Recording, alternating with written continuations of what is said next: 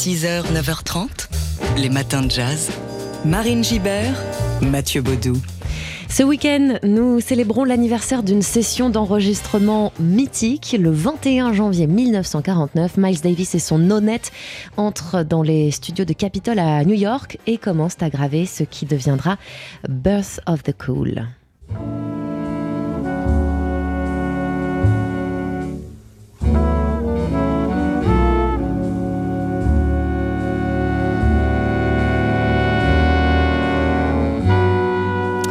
L'album ne sort que bien plus tard, en 1957. Considéré comme un monument, un charnière de l'histoire du jazz, Miles et son équipe jettent donc les bases d'un nouveau genre, le cool, le cool jazz. Pour raconter Birth of the Cool, il faut raconter avant tout une complicité et une amitié, celle qui unit deux hommes, Miles Davis donc et Gil Evans. Ils se rencontrent dans les années 40, après que Miles Davis a quitté l'orchestre de Charlie Parker. Il est euh, lassé à ce moment-là des, excès de Parker, il est lassé aussi des rythmes effrénés euh, du bop et euh, il cherche à développer, Miles Davis, un, jazz plus mélodique où le silence et l'espace auraient plus de place. De son côté, Gil Evans, sorte de dandy canadien, blanc et plus âgé que, que Miles Davis, est un arrangeur encore peu connu hein, qui vient de quitter la formation de Claude Thornhill où il a beaucoup travaillé sur euh, les cuivres et, développé sa science harmonique. Entre les deux, l'entente est immédiate. Il partage une insatiable curiosité pour tout ce qui touche à la, musique, au jazz, mais aussi à la musique classique. Miles pouvait se montrer très dur, un railleur, voire méprisant euh, vis-à-vis des autres musiciens, mais il voue à, à l'arrangeur Gil Evans une admiration sans borne et il reconnaît en lui cette capacité à entendre ce que les autres n'entendent pas à créer de nouvelles sonorités. On va l'écouter euh, justement en train d'évoquer euh, Gil Evans. C'était dans une interview de 1986.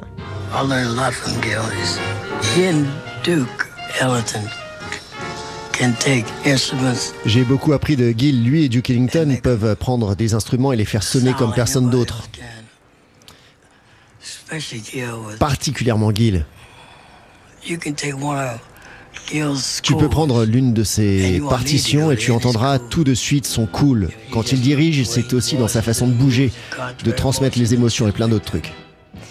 Voilà, autour de Gil Evans, euh, Miles va rencontrer les, saxophonistes Jerry Mulligan et Lee Konitz le pianiste John Lewis aussi, et ensemble ils vont monter euh, ce no-net.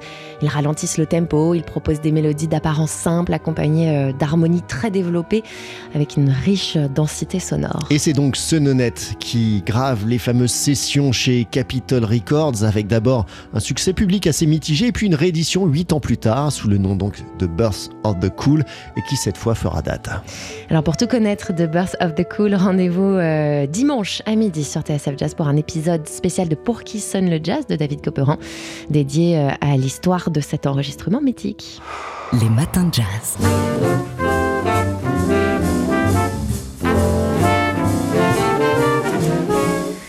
Ce son inimitable à la fois riche et langoureux, presque nonchalant, c'est celui de Birth of the Cool, album mythique de Miles Davis qui a posé les jalons d'un genre nouveau.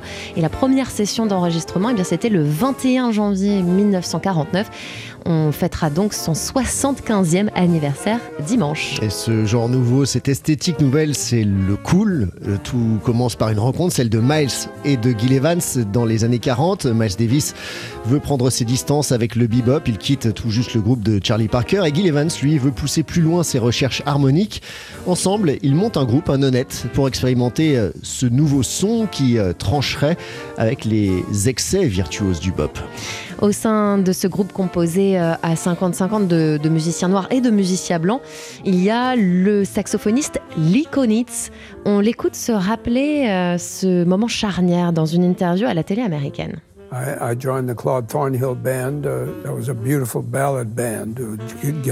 J'ai rejoint le groupe de Claude Thornhill, un très beau groupe de ballades dont Gil Evans et Jerry Mulligan étaient les arrangeurs euh, principaux. C'est comme ça que ce qu'on a appelé Burst of the Cool s'est développé avec ces deux gars et Miles Davis. Et ils m'ont demandé de rejoindre le groupe. Miles Davis voulait mon son. J'ai appris ça plus tard que beaucoup de saxophonistes noirs comme Sonny Stitt et Jackie McLean on avait voulu à Miles de m'avoir donné le job à moi qui suis blanc plutôt qu'à eux. Mais ça aurait sonné très différemment avec eux. En réalité, c'était plutôt une idée de Gil et Jerry à la base. Ils m'ont recommandé et Miles a approuvé. Ensuite, il a toujours défendu férocement ses choix, ce que j'aimais beaucoup chez lui d'ailleurs. he defended uh, his choices very strongly, and I always appreciated that. Le groupe dans lequel on retrouve aussi euh, John Lewis au piano, Max Roach à la batterie euh, notamment, est donc engagé pour deux mois au Royal Roost de New York en août et en septembre 48. Et on ne peut pas dire que le public euh, soit conquis hein, par ce jazz ralenti aux harmonies complexes, mais il y a quelques critiques, quelques musiciens quand même qui sont très impressionnés. Et en janvier 1949, Miles signe un contrat avec Capitol Records pour 12 faces de 78 tours. trois enregistrements sont menés avec la première session le 21 janvier 1949. Euh, ce sera un flop et les 12 faces ne seront rééditées euh, sous forme d'album complet que bien plus tard, en 1957, sous le nom donc euh, de Birth of the Cool.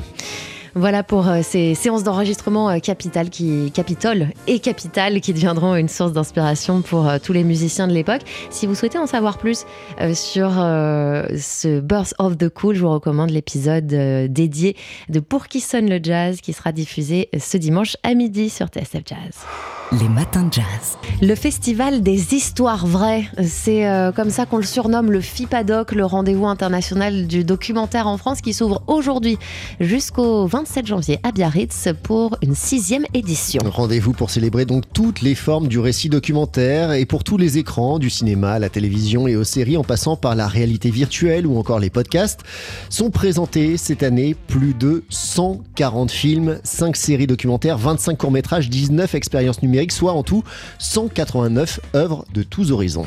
Alors il y a 11 films qui concourent pour le Grand Prix euh, du documentaire international, section dans laquelle on retrouve par exemple La mère de tous les mensonges de la réalisatrice marocaine Asmae El Moudir. Euh, c'est le film qui a remporté euh, l'œil d'or du documentaire à Cannes en 2023. 11 films aussi vont concourir dans la section sélection nationale, parmi lesquels La ferme des Bertrands de Gilles Perret, Viol défi de justice de Marie Bonomet ou encore Assassinat à Beyrouth de Dan Clifton. On retrouve aussi dans la section musicale Des Shots de Piano Player du duo Fernando Trueba Javier Mariscal, film qui s'intéresse au sort tragique du pianiste brésilien Tenorio Junior et dont on vous, euh, on vous reparlera très prochainement dans les matins de jazz. Hein. il sort le, 31 janvier prochain. Oui, oui, affaire à suivre. Et puis, nouveauté cette année, le FIPADOC euh, inaugure une autre compétition, la sélection Histoire d'Afrique. Euh, nouvelle programmation qui va mettre en lumière neuf films éclairant les problématiques de l'Afrique contemporaine. Pour accéder aux projections, il existe des passes pour toute la durée du festival ou des passes week-end. Billetterie à retrouver à l'adresse du site fipadoc.festiciné.fr. Le FIPADOC, Festival international du documentaire de Biarritz dès aujourd'hui et jusqu'au 27 janvier. Les matins de jazz. Ce week-end, tous les passionnés de son ont rendez-vous au Mans pour le festival Le Mans Sonore, la Biennale internationale du son, qui se tient euh, cette année du 20 au 28 janvier. C'est sa troisième édition, édition par Jean-Michel Jarre. Alors c'est un événement hybride au carrefour de la science et de la création artistique, avec une programmation assez éclectique, hein, des concerts, des installations sonores, des parcours urbains, des colloques avec pour thématique euh, centrale cette année la question euh, des transmissions. Le Mans qui a une histoire et une expertise particulière hein, liée au son, c'est là qu'est implanté le LOM, le laboratoire d'acoustique de l'Université du Mans, unité mixte de recherche du, CNRS, euh, à la pointe hein, et reconnue à l'échelle mondiale. Et dans la multitude d'événements proposés donc dans le cadre du festival, on a repéré par exemple le concert Transmission, une performance sonore dont l'élément central est une cabine téléphonique trafiquée et créée à la Nouvelle-Orléans.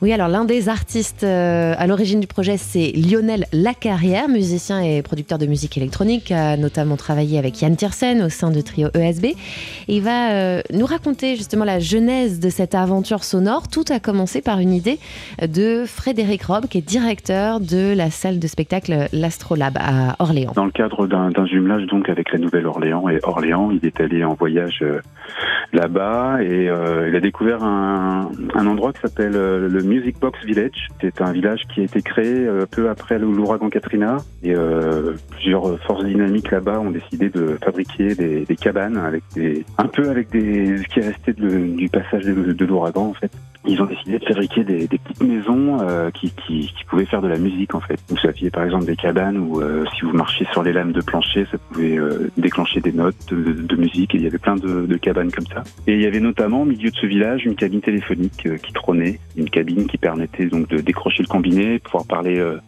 dedans et le, le son était propagé via des haut-parleurs qui étaient en mode giratoire au-dessus de la, de la cabine et, on pouvait trafiquer un peu cette cabine pour pouvoir l'utiliser comme un instrument de musique. Et donc l'idée de Fred Robb, euh, c'était de, de, de, faire un clone de cette machine et dans le cadre de leur jumelage, de, bah voilà, de, de ramener euh, cette machine euh, en France, à Orléans, et de la donner entre les mains d'artistes. Donc c'est là où moi j'ai été convié à, à former une équipe pour créer un spectacle autour de cette cabine téléphonique.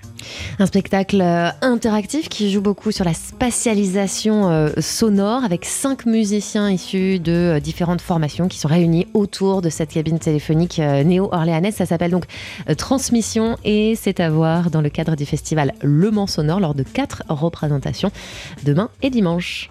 Les matins de jazz. Un festival met à l'honneur les cinéastes francophones My French Film Festival. Ça commence aujourd'hui et ça dure pendant un mois jusqu'au 19 février. Découvrir le meilleur du cinéma français francophone, c'est toute la promesse hein, de ce festival. Premier festival mondial en ligne, entièrement dédié donc au cinéma francophone.